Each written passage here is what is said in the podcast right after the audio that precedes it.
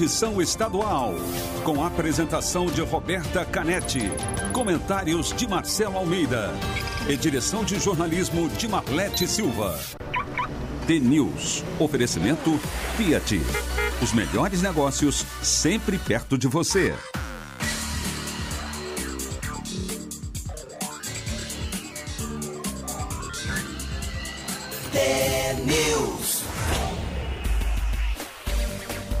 Sete horas, um minuto. Um ótimo dia para você que está sintonizado na Rádio T, a maior rede de rádios do Paraná. Você acompanha agora as principais notícias do dia e participa da programação pelo WhatsApp 41992770063. A gente também está nas redes sociais, no Facebook e Instagram. Curta o T-News no ar. O T-News desta quinta-feira, dia 28 de maio de 2020, começa agora.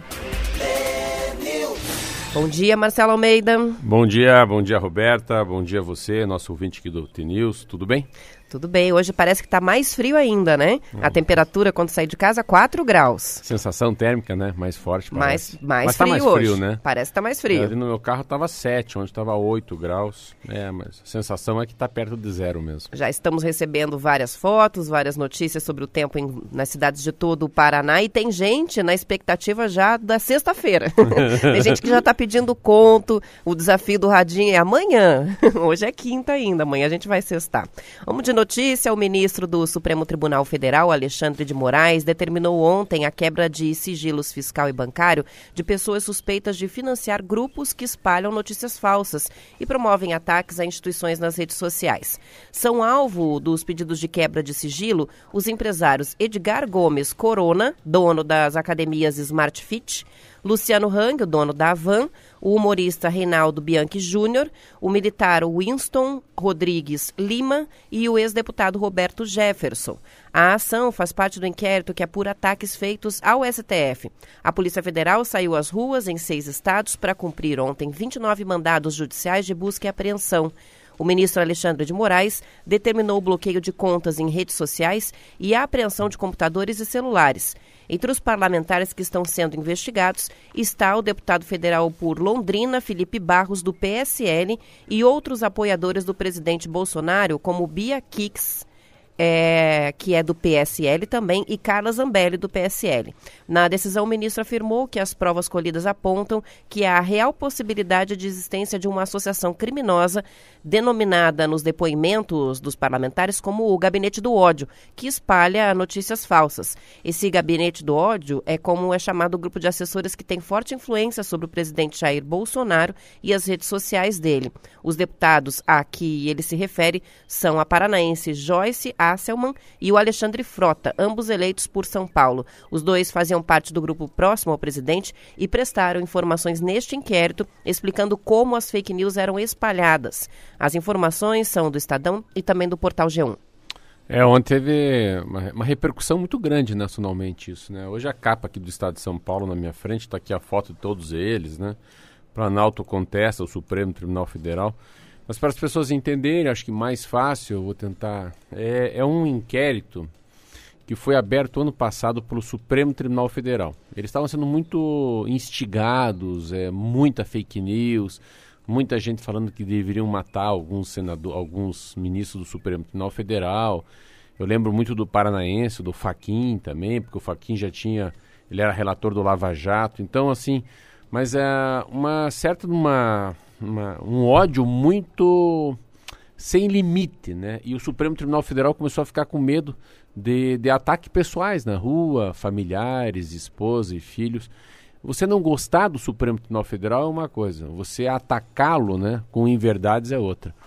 então, muita, muita gente brigando. E eles abriram um inquérito. É interessante que ano passado a Procuradora-Geral da República, que é a um comanda o Ministério Público, falou: ah, não, vocês não podem, assim, vocês abrirem um inquérito para investigar quem está atacando-os. Então vocês têm que ficar, espera aí, o Ministério Público pode pedir um inquérito para ver, mas não vocês de vocês mesmos. Vocês são, ah, você é o guardião, né? O guardião da mãe, o guardião da Constituição Federal. E daí foi bem interessante, a vida, a vida é redonda e dá volta mesmo. Ah, passa-se na eleição do Bolsonaro, a Raquel Dodge sai, entra o Aras, que é o novo procurador-geral da República, e que fala: não, não, aquele inquérito lá sobre o fake news tem que continuar. Não, o Supremo Tribunal Federal tem que saber quem são as pessoas, quem que é o gabinete do ódio, mostrando assim uma certa de uma exibição, aqui eu posso tudo, sou independente. Só que quem colocou ele lá foi o Jair Bolsonaro, o Jair Bolsonaro que decidiu que o Aras é o Procurador-Geral da República, que é o excelentíssimo chefe do Ministério Público. E agora ele voltou atrás, falou: não, não, não. Esse inquérito é melhor parar, esse fake news não está muito bom. Enfim, o que, que acontece? Ah, é um momento muito ruim para o Brasil, assim, muito ruim. Olha, não sei se é o pior momento que o Brasil vai viver agora com esse, nível de, de briga que está tendo. Rio de Janeiro, né, um governador roubando, Polícia Federal lá. E agora tem uma, uma. Eu acho que é onde mora o perigo do Bolsonaro, do Jair Bolsonaro, não é na Câmara Federal. Não é no Senado, é no Supremo Tribunal Federal. Aí sim, ali o bicho vai pegar. Porque esses deputados aqui de Londrina, essa deputada de São Paulo, a hora que bate o camburão na tua casa, ah, não, aí não tem. E sai recolhendo aí, as coisas. Aí não tem bom. Computador, não, eu celular. Vi, eu vi o dono da van ontem. Mas já tá falando miúdo já. Já fala diferente pegaram meu celular, pegar, sabe assim, já as pessoas não podem assim, eu sempre digo que as palavras são igual flechas. Depois que sai não volta mais. Então assim, pensa um pouquinho antes qual é a consequência de uma palavra. Ah, e eu, você me xingar aqui de falar alguma coisa, e eu às vezes falo besteira na rádio, e falo, não, chamei o cara de pé de macaco, de nariz de folha, que anda igual bandido. Mas isso ainda vai, porque é uma maneira de mostrar que é, uma, é uma, um palavreado mais de botequim, né? De quem come home ops, toma cerveja, aquelas coisas mais de, de peão que eu falo. Mas o cara falar que vai matar, né? Você vê aquele ministro da, da educação, Está morrendo de medo. O ministro da Justiça, André Mendonça, é, já inclusive apresentou um habeas corpus contra a decisão do, do STF, do Alexandre de Moraes, é, que deu cinco dias para o ministro da Educação prestar o depoimento nesse inquérito da fake news. Então eles já fizeram, como a gente chama, né, o pedido de habeas corpus preventivo, para que ele nem deponha nem é, então, o assim, Weintraub. É, mas Weintraub pode ser que esse Weintraub, conforme o que ele falar na Polícia Federal, ele já sai algemado. Mas como já sai algemado? Ele não é deputado federal. Ele não tem, sabe, ele, ele, ele, ele tem um fórum aí, um fórum privilegiado, mais ou menos. Então, esse é o Novo Brasil, ah, é uma investigação que começou no ano passado sobre fake news. Eu tenho uma aposta, que posso falar a maior besteira do mundo, mas se eu acertar, eu ganho na Mega Sena. Eu acho que tudo isso vai cair no colo daquela história chamada Marielle Franco e Anderson. Eu sempre coloquei na minha cabeça que atrás do fake news tem o 02, o 02 é filho do presidente, que é um vereador, que mexe com milícia, que é o cara mais assim estratégico dos filhos do Bolsonaro, que inventou o Bolsonaro lá quando eu era deputado federal. Ele foi deputado federal comigo, o Jair Bolsonaro, que hoje é presidente. Então acho que assim, e vão chegar numa coisa que eu, que eu acho que não é bom para ninguém, que pode ter um envolvimento do filho dele com a morte dessa moça. Então, uh, ontem também eu achei interessante, não, tinha, não entendi muito bem porquê, ah, falando dessa moça que foi vereadora e foi morta um, dois anos atrás. Ah, eu não sabia, a família quer que não leve esse caso para Brasília, que não federalize o caso Marielle Frank, continue no Rio de Janeiro. Não, não entendi muito bem porquê, mas é por aí. Então, ah, tá aberto, tá aberto aí, ó, a briga tá feita. Fazia muitos anos, Roberta, que o Supremo Tribunal Federal não se fechava em copas. Mas eles são muito obrigados, os ministros, isso é bom Geralmente a votação dá 6 a 5, a outra dá 7 a 4. É difícil lá, eles não são unânimes em nada. Mas como é nesse momento eles se uniram. As pessoas se unem na hora da briga ou na hora da morte, na hora da dor. É como uma caixa de fósforo. Nunca esqueço meu pai pegava, somos seis filhos, falou: Marcelo, pega aí e quebra um fósforo. Eu quebrava. Agora, Guilherme, quebra dois fósforos. Ricardo, quebra três fósforos. Roberto, quebra quatro fósforos. Quando chegava no meu quinto irmão lá chamado César, César quebra aí cinco palitinhos de fósforo, quebra com a mão, quero ver se consegue. Ninguém quebra cinco, mas alguém quebra um. Então o Supremo Tribunal Federal se uniu, se fecharam, falou, vamos embora agora juntos. Formaram 11. um bloco. Formaram um bloco, não tem nenhum fora. E aí sim. E uma coisa muito estranha que eu vi ontem, né? Aquele Roberto Jefferson, meu Deus do céu, que cara, que cara de picareta Sabe, quando o Bolsonaro começa a se aproximar de Roberto Jefferson, é que a coisa não vai ser boa. É a relação com o Centrão, né? Vixe, Maria. Bom, sobre a, o caso da Marielle Franco, só para a gente atualizar o ouvinte, o STJ negou já federalizar o, o caso dela. A investigação vai continuar sendo feita pelo Ministério Público e Polícia Civil do Rio de Janeiro. A decisão também foi tomada ontem.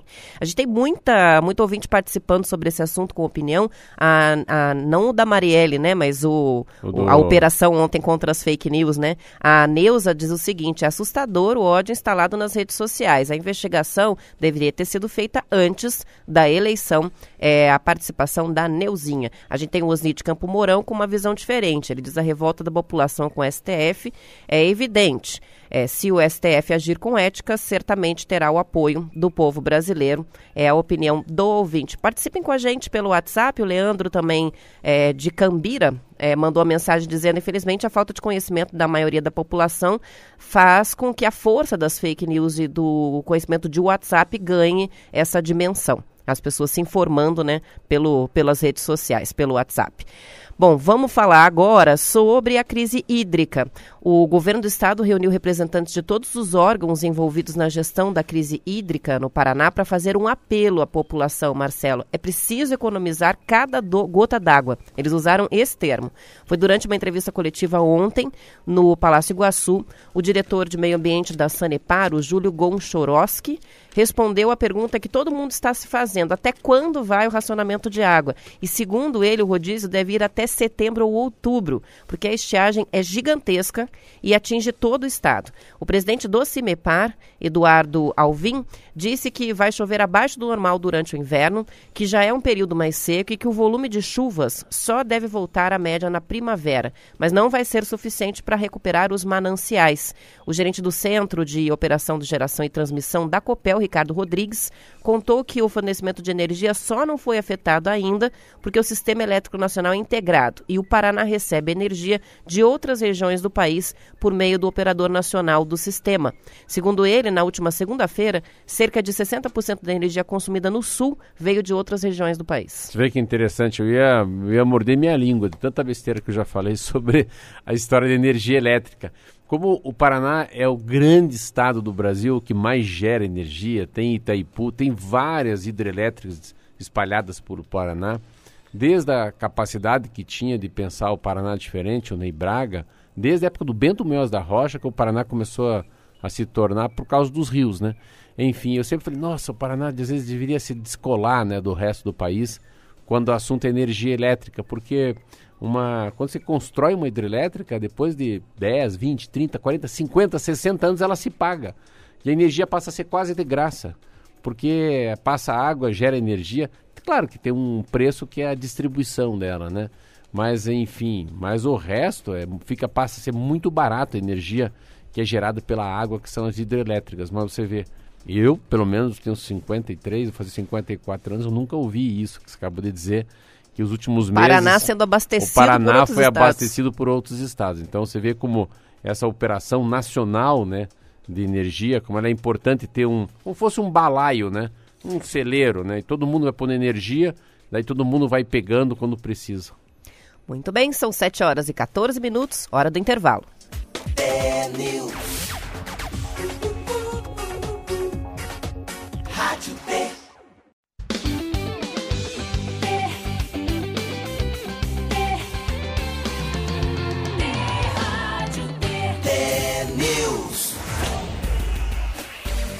São 7 horas e 18 minutos. Mais algumas participações ainda sobre o tema central hoje, que é a operação das fake news. A gente tem o Joel participando com a gente. Ele que é de Cascavel. Inimigo do meu inimigo é meu amigo, ele diz. sobre todo esse, rolo. E o Gabriel de Pinhão está dizendo o seguinte: temos que temos uma carta magna, né, a Constituição, que dispõe sobre os poderes que devem funcionar de forma harmônica e independente. Todavia, não há espaço para ameaças e ações truculentas de um contra o outro. Agora, essas fake news têm tudo a ver com o que o Marcelo Almeida reiterou aí. Ele está dizendo: tem peixe grande envolvido. A é. gente estava falando até no intervalo. Eu, eu, é, eu, eu, acho que a fala pior de todas, assim, não é do Bolsonaro. O Bolsonaro a gente sabe como o Bolsonaro é, é o jeito que ele age. eu não tenho, eu não acho que o Bolsonaro é o grande problema disso aí. O grande problema do, do Bolsonaro, eu acho que foi assim é esse entendimento que a gente tem que ter com assim, mas com o pé no chão, sem paixão, sem amor, sabe olhar assim branco no branco e preto no preto. É sim, é sim a saída do ministro da Saúde. Tem alguma coisa por trás dessa saída dos dois ministros. A saída do Sérgio Moro é muito ruim, porque o Sérgio Moro, nossa, quem no Brasil não, sabe, a, a independência que esse cara teve de pôr tanta gente na cadeia. E a história da Polícia Federal agora tem uma coisa que não é legal, porque a gente começa a olhar queira ou não queira, o Lula foi para cadeia. Que Marcelo Debrecht era um homem que tinha na conta pessoal dele 10 bilhões de reais. Pensa que esse cara é rico, ficou aqui um ano e pouco preso em Curitiba, né?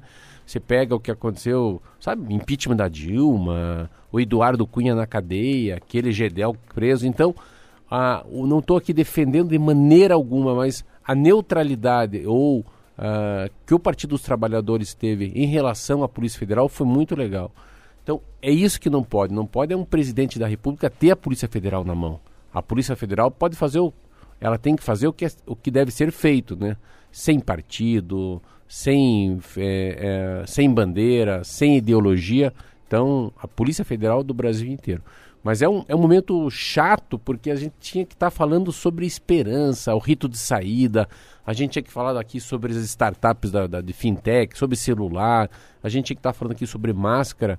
E infelizmente a política está puxando um pouco isso para baixo e a gente fica meio assim, o que, que a gente fala? Fala da Covid ou a gente fala da política, mas não dá para deixar de falar da política no momento que começaram novamente as operações. São 7 horas e 21 minutos e em entrevista por teleconferência, o presidente da Magazine Luiza, Frederico Trajano, declarou que estranha o fato do Brasil estar flexibilizando o isolamento social agora. Ele observou que o país é o único a reabrir a economia com o contágio do novo coronavírus em crescimento. A marca é uma das maiores redes de varejo do Brasil, com 1.100 lojas. O empresário disse que considera cedo para baixar a guarda e contou que a empresa está considerando uma série de variáveis antes de reabrir as unidades. Por enquanto, 422 lojas da rede Magazine Luiza estão funcionando no país. Trajano também defendeu que são os municípios ou os prefeitos que têm condições de avaliar quando e como retomar as atividades econômicas. Ele elogiou os estados do Sul pelo modelo de reabertura implementado por aqui. As informações são do jornal Valor Econômico. Uma fala muito boa, né? Assim, é muito é muito claro, isso parece uma conversa de vô ou da avó com o neto ou com a neta. Primeiro, uh, o Brasil não conseguiu ter uma união, né? O país não conseguiu, uh, como a Alemanha conseguiu, o presidente sentar com o governador e os governadores sentar com os prefeitos. Então, começando de trás dessa matéria, assim, primeiro que o Sul já fez seu papel. Então, eu estava comparando ontem, vendo, a Marlete mandou, meu Deus, enquanto a região Sul matou, foram 500 pessoas que morreram, o Norte é 5 mil. É uns negócios assim assustador. Sudeste 12 mil, é tudo milhares assim. E os estados do Sul fizeram a sua lição. Então, o Sul é diferente. Então a gente não pode assim. A gente tem que começar a olhar as regiões da, do, dos estados, os estados, as cidades. Aí não há saída, Roberta. O termômetro vai ter que ser o governador e o prefeito da cidade. Ou tudo bem, o pessoal da associação comercial da cidade, o pessoal ligado aos hospitais. Então, a, esse afrouxamento que tem no mundo é um afrouxamento assim. Quantas pessoas estão infectadas? Tudo bem. Quantas pessoas morreram nos últimos 10 dias? Quantos leitos tem no hospital? Quantos leitos abertos na UTI da região? Então você vai assim meio que apalpando e fazendo uma, uma conta de padeiro para ver se pode abrir. Porém, eu acho que no Paraná ah, ah, falta muito pouco para a gente ter passado o pico, né? Porque, como eu falo com a Roberta aqui, todo dia eu falo com vocês, as mortes não são assim, uau, morreu 12 hoje, 28 amanhã, 35, não. As mortes elas vêm sempre de 2, 3, 4, 5, desde o dia 20 de março. Então, é, eu também acho que ainda é um pouco é um pouco perigoso abrir. Eu fiquei muito impressionado com a história das igrejas né? Uma igreja em Quitandinha, uma igreja em Frankfurt. Então, a minha paróquia, pelo menos, não abriu domingo, ia abrir. Uh, eu acho que dá para esperar mais uns sete dias. E com certeza, o Magazão Luiza é o grande exemplo dentro dos empresários de, da coisa que deu certo. Eles têm uma, uma visão muito humana disso. Eles estão pagando os pecados aí, de, porque eles estão fechados. Eles não estão bem de caixa nesse momento mas eu acho que é uma empresa que vai ficar com um nome muito forte. Eles estão, eles estão com um nome muito forte nas mídias sociais e na própria televisão. São 7h24, vamos à previsão do tempo com o Zé Coelho. Tempo e temperatura. Muito bem, Roberta. Muito bom dia a você, Marcelo Almeida, os amigos do Paraná. Começando a quinta-feira, você que está em frente ao fogão a lenha, cafezinho pronto, sapecando aquele pinhão na chapa, Bora se preparar. Mais um dia de temperatura negativa no estado, temperatura abaixo dos 10 graus na região da faixa norte. General Carneiro registrou 0,5 grau durante a madrugada e só à tarde que dá uma aliviada no frio.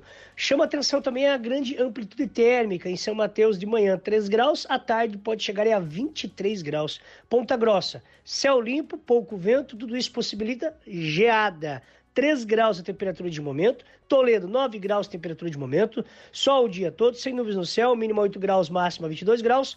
Paranavaí, hoje será parecido com ontem, sol o dia todo, sem nuvens no céu também, 9 graus de mínima, máxima 25 graus. Andirá, sol hoje será parecido com ontem. 6 graus de mínima, máxima 22 graus. Jacarezinho, sol o dia todo, sem nuvens no céu também. Mínima 7 graus, máxima 23 graus. Curitiba, 6 graus nesse momento, Tempo segue ensolarado com geada ao amanhecer. 3 graus de mínima, máxima pode chegar a 19 graus. Matinhos, hoje será parecido com ontem. Segue com sol entre algumas nuvens, não chove, mínima 11 graus, máxima 22 graus, Roberta. Obrigada pelas informações, é Coelho. O setor de cosméticos em tempo de crise é visto como privilegiado, porque é beneficiado pelo que os economistas chamam, Marcelo, de efeito batom. É que, como o preço de alguns produtos de beleza é relativamente baixo, mesmo em cenários de retração, acabam vendendo bem. Mas não é isso que está acontecendo na pandemia do novo coronavírus. Segundo o presidente do grupo paranaense, o Boticário, Arthur Grimbaum, é, em entrevista ao Valor Econômico, ele disse que o tal efeito batom não vingou nesta crise porque o convívio social está prejudicado. O empresário prevê que dessa vez a retomada deve ser bem lenta e que as dificuldades para o setor de cosméticos vão muito além dos três ou quatro meses inicialmente previstos. O presidente do grupo, o Boticário, salientou ainda que no mundo todo a crise é de saúde e economia, mas que no Brasil há também uma crise política que torna tudo ainda mais confuso. Olha. O Boticário tem 4 mil lojas, sendo que cerca de 2.500 já estão abertas em cidades menores de todas as regiões do Brasil. É muito legal. Eles têm uma. Isso é uma já coisa recorrente, né? Tem uma crise. Vamos, dar, vamos dizer que tem uma crise muito perto do Dia das Mães, do Dia dos Namorados. É cosméticos que as pessoas compram, porque é um valor mais acessível, as mulheres gostam. Um creminho hidratante, um batom. Isso, isso. Mas o batom é uma coisa diferente, porque quem derrubou agora isso aí de fato foi a máscara. Porque não, você não pode mais ver, a, a, a você não vê mais a, a parte de baixo da face. O que adianta passar batom se vai pôr né? a máscara por cima? Então, se vê, então a, a, falta do, do happy hour, do convívio, do namoro, do cinema, do casamento, do batizado, da missa, é um troço muito louco isso, porque tudo isso, é, mas eu não vou sair de casa, porque eu vou pôr um batom? Ah, posso até pôr um batom para ficar em casa, mas fica até um pouco estranho, você vai de batom em casa, não vamos sair? Então você vê como como o batom tem essa coisa da sociabilidade, né? Da, da, da urbandade, da urbanidade, de você ser mais mais gente, quer ver a pessoa, você quer mostrar uma roupa. Essa coisa do vestuário do, dos cosméticos é muito legal. E é um dado muito, muito forte. Ah, aí está esperando um pouco, quero ver qual é o resultado uh, dos dias dos namorados, né? Que está chegando. Daqui a pouco a gente está falando dessas vendas. Mas já que está no finalzinho do programa, o que mais me impressionou, eu estava lendo ontem, é o número de entregas que tiveram nas casas das pessoas via iFood. 30 milhões e 600 mil entregas feitas num mês. A gastronomia iFood agora é total, os que não queriam, né? Os mais chiques, restaurantes também foram para. Tá todo mundo lá. Todo mundo lá. Mas o mais interessante é que aumentou em cinco vezes, sabe o que? Eu achava sempre que era almoço. Não, é, é o lanche da tarde. Então, se você comparar março do, de abril para março desse ano, né? Uh, março para abril, o café da manhã aumentou em 82%, o almoço em 81%, o lanche da tarde em 500% e o jantar em 77%. Só para você ter uma ideia, só num mês foram 980 mil unidades de pão entregue na casa das pessoas. É muito pão. Vou fazer um palpite antes da gente encerrar sobre esses números aí. Eu acho que o lanche da tarde é o novo almoço. As pessoas estão em casa, estão dormindo muito tempo é, durante a manhã, dormindo de madrugada, ficando acordadas de Vai madrugada. até mais tarde. É, a rotina quebrou, né? então ser. talvez estejam almoçando no meio da tarde. Pode ser. Quem sabe? São 7 horas e 29 minutos, a edição estadual vai ficando por aqui. Em cada cidade você acompanha o jornalismo local depois do intervalo e a gente volta para Curitiba e região metropolitana. Amanhã, sexta-feira, 7 em ponto, tem TNews com conto, tem Desafio do Radinho. Não percam. Até amanhã. Tchau.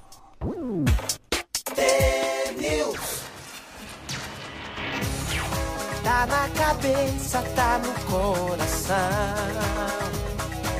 Rádio T. Ô, Carlos Augusto, manda entregar essa peça aqui, ó, pra mim. Eu preciso que chegue lá amanhã cedinho, hein?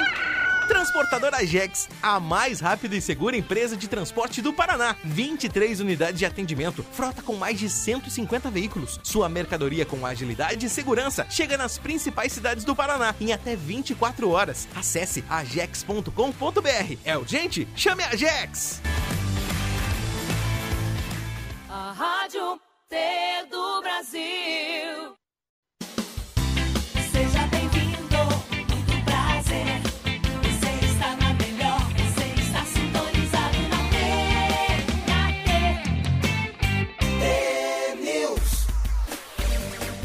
São 7 horas e 35 minutos. O setor de franquias de aliment- de alimentação está apostando em um crescimento nos próximos meses em um mercado mais cuidadoso para investir e mais voltado ao comércio de rua. Uma reportagem da Gazeta do Povo ouviu profissionais da área que contaram que, empurradas pelo desemprego, muitas pessoas devem procurar empreender no setor de alimentação. O motivo é que é um serviço essencial que, em franquias, oferece uma sensação de segurança para quem está começando. Os profissionais ouvidos pelo portal também estão prevendo que as lojas de rua devem ter uma retomada mais consistente antes dos shoppings, que vão demorar para reagir à crise. A Associação Brasileira da Indústria de Alimentação calcula que existem 835 redes de lojas de alimentação com mais de 35 mil unidades espalhadas pelo país. Somados os faturamentos destas empresas, chegam a 51 bilhões de reais. Para a entidade, são essas redes que melhor vão resistir às à crise, as redes de franquias de alimentação. É muito interessante. Assim, eu trabalho com alimentação, todo mundo já sabe disso. ah, café e padaria. E é muito interessante a gente ficar analisando, analisando essa, esse comportamento da pessoa ah, pós-pandemia. Mas ele é um comportamento que ele vai ter que trazer, ele está ressociabilizando as pessoas, mas outside, para fora.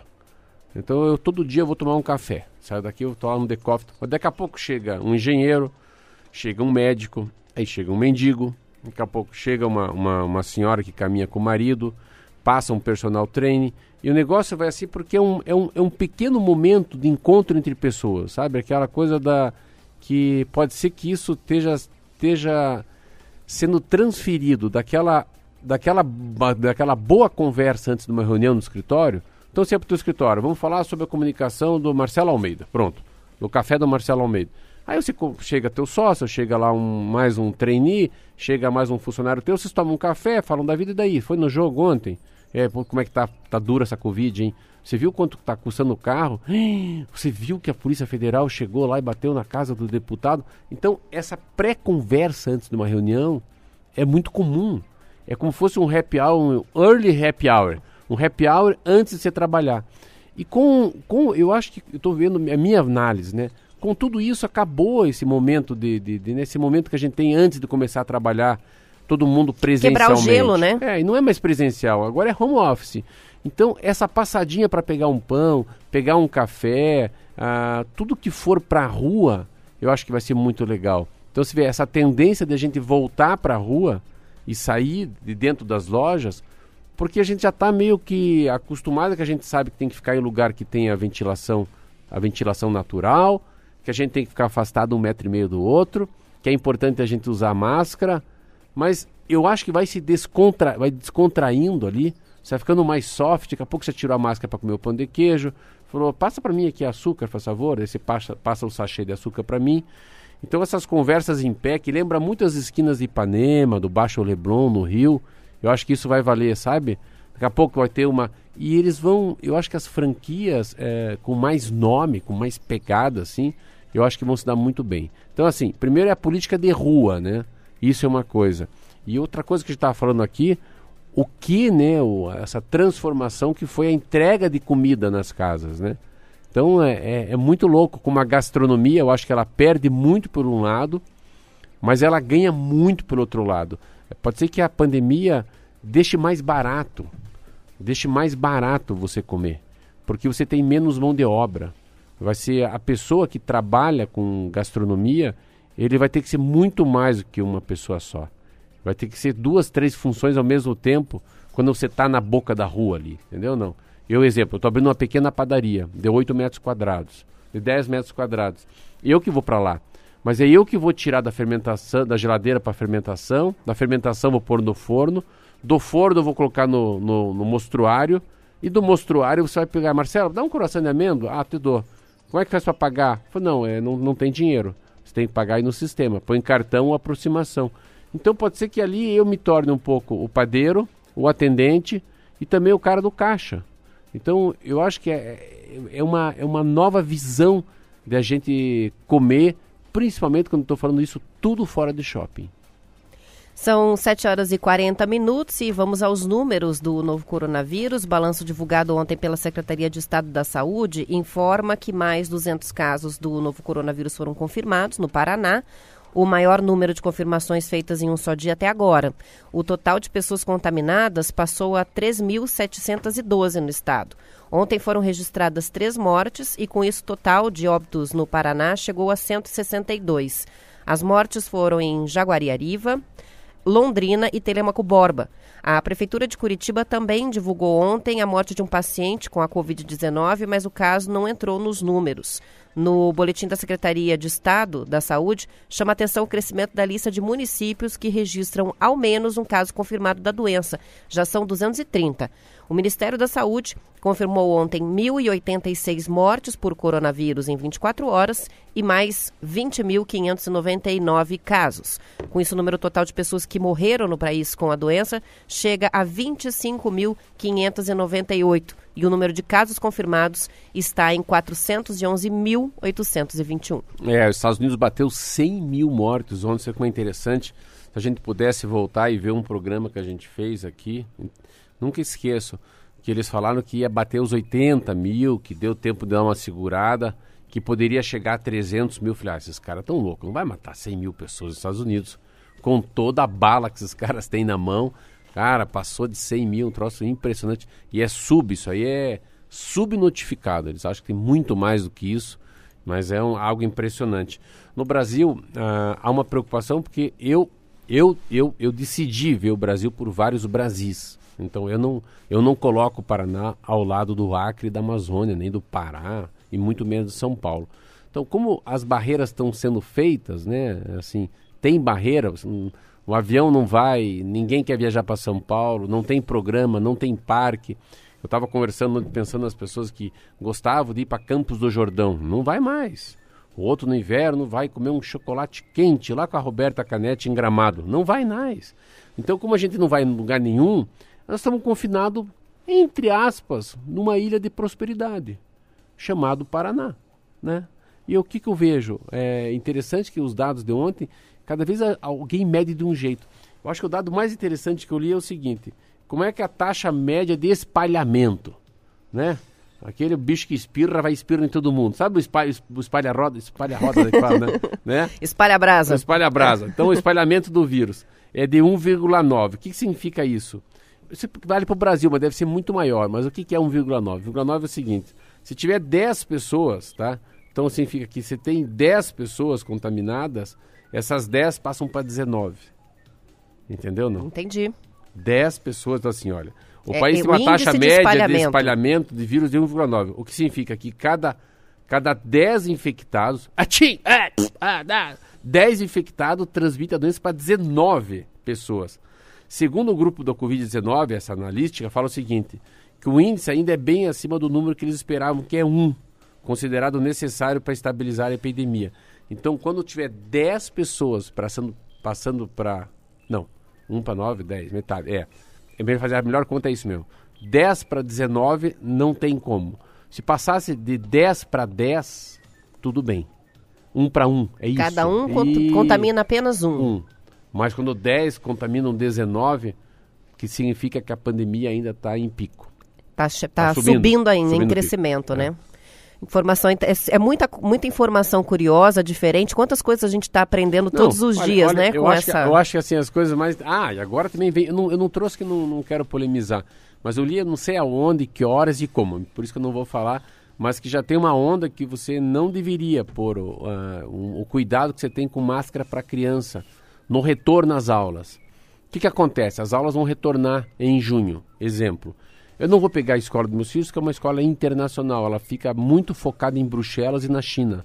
Então eles estão um pouco à frente. E é uma escola pequena, tem 600 funcionários, 600 alunos. Não é, não dá para comparar com as escolas.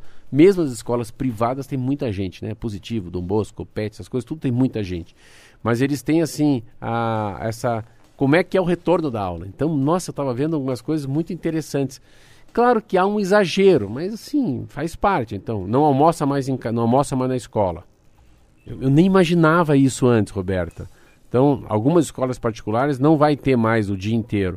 Já se tornaram escolas híbridas. Então, ela vai ter 70% presencial e 30% vai ser à distância. Não há van. Eles estão proibindo a- a- O transporte escolar. van. Olha, então, eu falei de van E já. muita gente depende, né? Ó, eu falei de van para você. Eu falei já da comida que não tem mais almoço, tem que almoçar em casa. Então, o que era integral não é mais integral, é semi-integral, não sei como é que eu vou falar, porque vai só até o meio-dia. Você paga, Meio período você normal. paga né? uma escola em período inteiro, mas não é meio período. Se é meio período, o resto faz o quê? Vai fazer em casa pela internet. Ah, tem uma nova linha de pensamento no mundo que eu te falei aqui fora do ar, é que é a seguinte, as empresas, tem uma empresa muito grande que é Banco Votorantim. Banco, Banco Votorantim já tinha 1.700 pessoas. 1.700 trabalhando em office. Agora eles têm 4 mil. Mas eles têm que dar um benefício para essas pessoas. Qual que é o benefício? Pagar o computador, pagar a energia elétrica e pagar o Wi-Fi. Eu achei muito top. Faz isso. todo sentido, né? Porque são os recursos necessários para a que, que, pessoa esses trabalhar. cara, o que, que esses caras ganham? O que eles ganham. Três horas a menos por dia no trânsito de São Paulo. É, aqui a gente pensa no trânsito, pensa lá em 40 minutos, 30 minutos, Não, às é vezes um menos. saco. Em São Paulo é um Três- período inteiro É dirigindo. três né? horas. Uma outra coisa interessante. Você acha que a gente tem que ter mais horas para almoçar e descansar em casa ou menos quem está no home office? Num primeiro, não, a primeira impressão é que tem mais, mas não é isso. Não. Não, você tá- acha que deve ter mais ou menos horas? O De, de Não, intervalo? o intervalo de almoço no, no mundo real, antes da pandemia, era X minutos. Uma hora e meia. Você acha que tem que ter mais ou Faz menos? sentido que, a, a princípio, que seja reduzido, mas tem que considerar que a pessoa vai cozinhar. Não, tem que ter mais, sabe por quê não? Porque Porque a, a intensidade, chama-se burnout, o, o que você se cansa, a, a canseira física, a canseira mental, os olhos, é muito mais cansativo você ficar em casa do que no trabalho.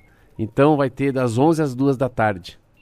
Aí, ontem eu falei com meus filhos, falei, senta aqui, vamos conversar um pouco. Eu tava com dos quatro, tinham três na mesa. Eu tava conversando sobre isso, assim, falei, olha, quanta coisa que vocês que têm 15, 17, 20, pensem fora da casinha, é, saiam do corpo. Pensem, vocês, vocês são uma geração que eu não vou poder fazer o que eu estou querendo pensar em fazer, porque eu não consigo, mas vocês, vocês são a própria cobaia de vocês mesmos. Fiquem pensando fora da casinha como é que será que a tua comunidade, a tua geração vai agir daqui para frente em relação a cinema, namoro, shopping, né? É, entretenimento, comida, escola. Eu acho que a coisa mais impactante para mim, que eu mais estou querendo ler, é sobre educação, porque eu fui obrigado. Essa semana eu fiz prova de inglês. Se o meu filho não está perto, eu, eu perdi a prova. Então, assim, eu vou contratar um cara para me ensinar a mexer. Não que eu seja assim um. Mas eu vou me digitalizar. Eu vou ter o Marcelo Digital. tem que se adaptar, não É. tem escapatória. É muito louco. Então, não sei por que a gente saiu tão longe desse assunto. Ah, das mudanças que vão ter. E quando você falei dessa da escola, eu acho muito legal. Quanta coisa que vai mudar a partir de agosto. Porque em agosto as, as aulas voltam. É essa a previsão, né? Tanto na rede pública quanto você na tinha, rede já tinha particular. pensado na van? Não tinha pensado nisso, mas não faz sentido mesmo a van escolar, né? É. Como vai fazer? Muitas, muitas questões ainda serem é, planejadas, respondidas, pensadas, né? Por esse setor de educação. Na França eles retomaram as aulas, tiveram que é, voltar atrás num primeiro momento para fazer as adequações. Tem a questão do distanciamento das turmas. Acho que o período integral também tem muito disso, né? Diminuir o número de alunos por período para que possa haver um espaçamento maior, tanto nas salas de aula quanto nos pátios. É tudo tem que ser Muita readequado, coisa. né? Quer uma outra legal? Quero. Muito legal essa. Nos Estados Unidos tem vários, vários mercados que quem limpa os corredores são os robôs de madrugada para desinfetar. Então o robô, como tem ninguém, o robô entra numa, num corredor, vai até o final desinfetando tudo, vai limpando por baixo. Achei muito legal. Eu fui numa loja ontem, eu me senti um pouco cavalo, adoro cavalo. A mulher falou: vira o sapato para mim. Eu nunca tinha feito isso. Entrei numa loja, levantei o casco assim para trás, a mulher tch, tch, tch, pôs lá um desinfetante no meu sapato. Aí eu peguei outro também no meu pé. Falei, cara, eu já vi na mão. Mas desinfe- des- desinfetar o casco eu não tinha visto. A gente falou sobre as recomendações na área rural, né? De fazer a desinfecção das botas, que também É, eles estão é. andando com spray, mas na cidade eu não tinha visto ainda não. é. Tem os tapetinhos às vezes, né? Mas Um com um spray amigo, não. é, um amigo meu, só, só- quem- não viu não vai entender, mas é, tem que deixar entre você e o outro um afastamento que é uma unidade de uma sogra. E no campo eles falaram duas ovelhas, né? É, mas tem- é, e a última coisa que a gente nunca mais falou, você vê como é que é, como as coisas mudam rápido.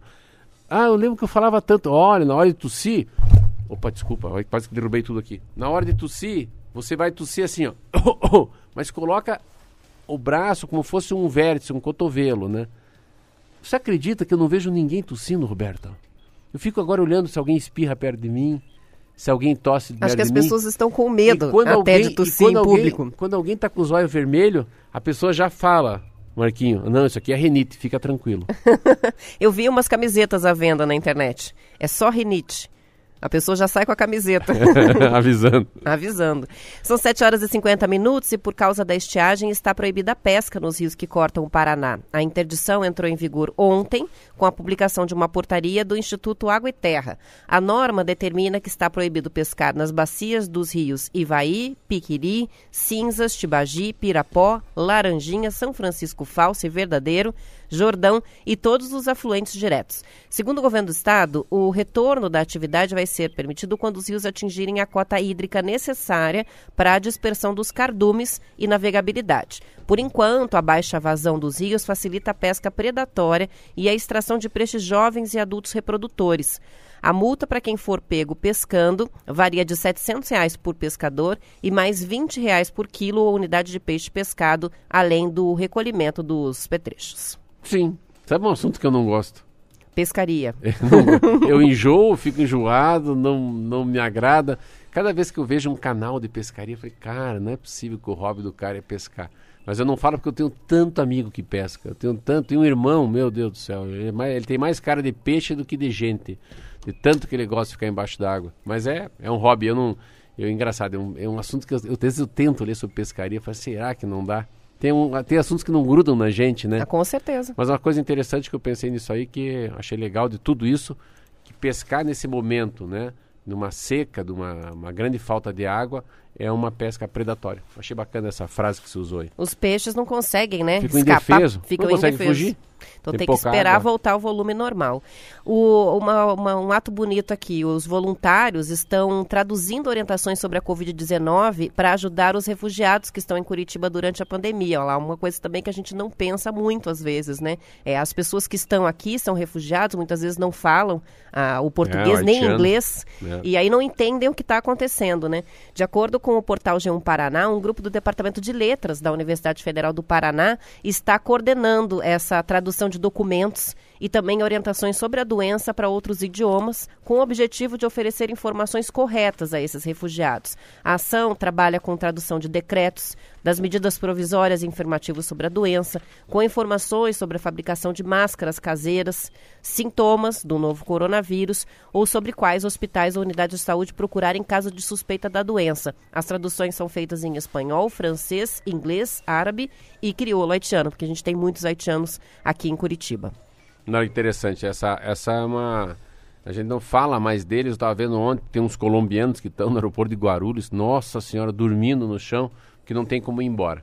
Uma informação que é interessante também, que a gente tá, falou pouco, mas eu acho interessante que o Brasil, ah, muitos brasileiros sempre, é, sempre, muito, muito, muita gente tem um sonho de falar um pouco de inglês e ir para Disney uma vez na vida, ou chegar até Miami. Tem milhares de brasileiros e é, e é muito louco a gente imaginar que se você tem, tem dinheiro, se você fala inglês, você guardou uma grana da avó, você não pode ir para os Estados Unidos, porque não tem voo do Brasil para os Estados Unidos desde antes de ontem à meia-noite. Isso é uma coisa muito louca que a pandemia fez, que daí isso que eu digo, ela é muito democrática, né? Esse bichinho. Eles é- até anteciparam esse bloqueio, ia ser a partir de amanhã, sexta-feira, mas anteciparam para ontem, né? Os É. voos já não estão chegando. Esse maldito bichinho é muito ruim, porque ele pega todo mundo. Mas daí tem coisas positivas que eu estava lendo também, que é o que, que aconteceu com o crime na quarentena. Então, assim, a redução. Então, a, a- na Itália, só na Itália, em março, houve uma redução de 64% dos crimes. Se comparar março com ah, abril, março, a- março para abril, então você, você teve 64%, não, de fevereiro para março a menos. Aqui no Brasil, tráfico de drogas, 21,7% a menos, se você comparar um mês com o outro. Março com fevereiro, tá? Do mesmo ano, fevereiro para março. Ah, homicídio, homicídio aumentou. Homicídio aumentou porque a violência doméstica, mais gente perto, mais gente perto lá do. Ninguém foi trabalhar, homicídio aumentou. Roubo de carga também caiu, porque tem menos caminhão nas estradas. Ah, roubo de carro despencou, porque ninguém sai de casa. Assalto, não, assalto não teve. Então eu fiquei- eu fiquei- é tão grande os números assim, se comparado um com o outro. Então, Com relação ao tráfico de É. drogas, é um pouco difícil de mensurar, né? Porque É. o que pode estar acontecendo é não estarem coibindo tanto, né? Não tem operações É, e aí não descobrem, é, né? é, então eles têm o que eles, é, é o que eles pegam, mas assim, tem, tem coisas boas e uma coisa que eles falam muito nessa revista que eu li, que a gente falou ontem, que assim, muita gente está sendo deixando de ser diagnosticado com câncer, exemplo. Então, a medicina tem que estar mudando cada dia mais para um diagnóstico mais preciso, mais rápido e mais individualizado.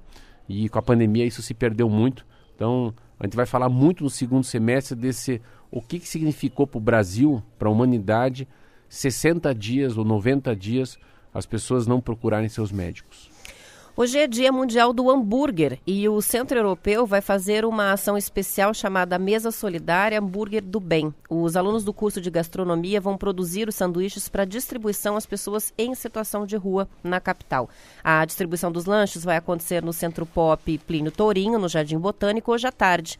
À receita tradicional de hambúrguer foram adicionados ingredientes saudáveis para alimentar as pessoas que estão passando muitas horas sem comer por causa da pandemia. A ação faz parte do programa da Prefeitura, que tem a adesão dos chefes renomados de Curitiba, como a Manu Bufara e a Vânia Krekninski, que é do restaurante Limoeiro. Os especialistas estão dando um toque especial aos pratos preparados com ingredientes disponíveis no programa, que atende os moradores de rua em várias unidades. Além do tempero profissional, os pratos são feitos com ingredientes saudáveis e verduras, frutas e legumes orgânicos. As marmitas e lanches do Mesa Solidária são servidos gratuitamente no contraturno nos restaurantes populares do Capanema e da Matriz. O atendimento é feito por equipes da prefeitura e voluntários das instituições parceiras. Que iniciativa legal, né, dos chefes de voluntariamente irem lá para deixar a comida mais gostosa para os Muito moradores legal, de rua. muito legal. Acho essa, essa solidariedade é muito legal. E a gente fala muito aqui de gastronomia, mas acho mais legal é chegar, sabe, chegar comida de- das, das pessoas da classe média, classe alta, dos estudantes, pra gente carente. É esse que é o legal. Sabe, não vai chegar pão com manteiga, ai, pão com margarina, isso aí não dá mais. Chega já o hambúrguer mais elitizado, com mais carinho. Interessante que eu estava vendo que, olha que números impressionantes. Ah, no Brasil, a categoria de hambúrguer movimenta mais de 3 bilhões de reais por ano, segundo fontes do setor.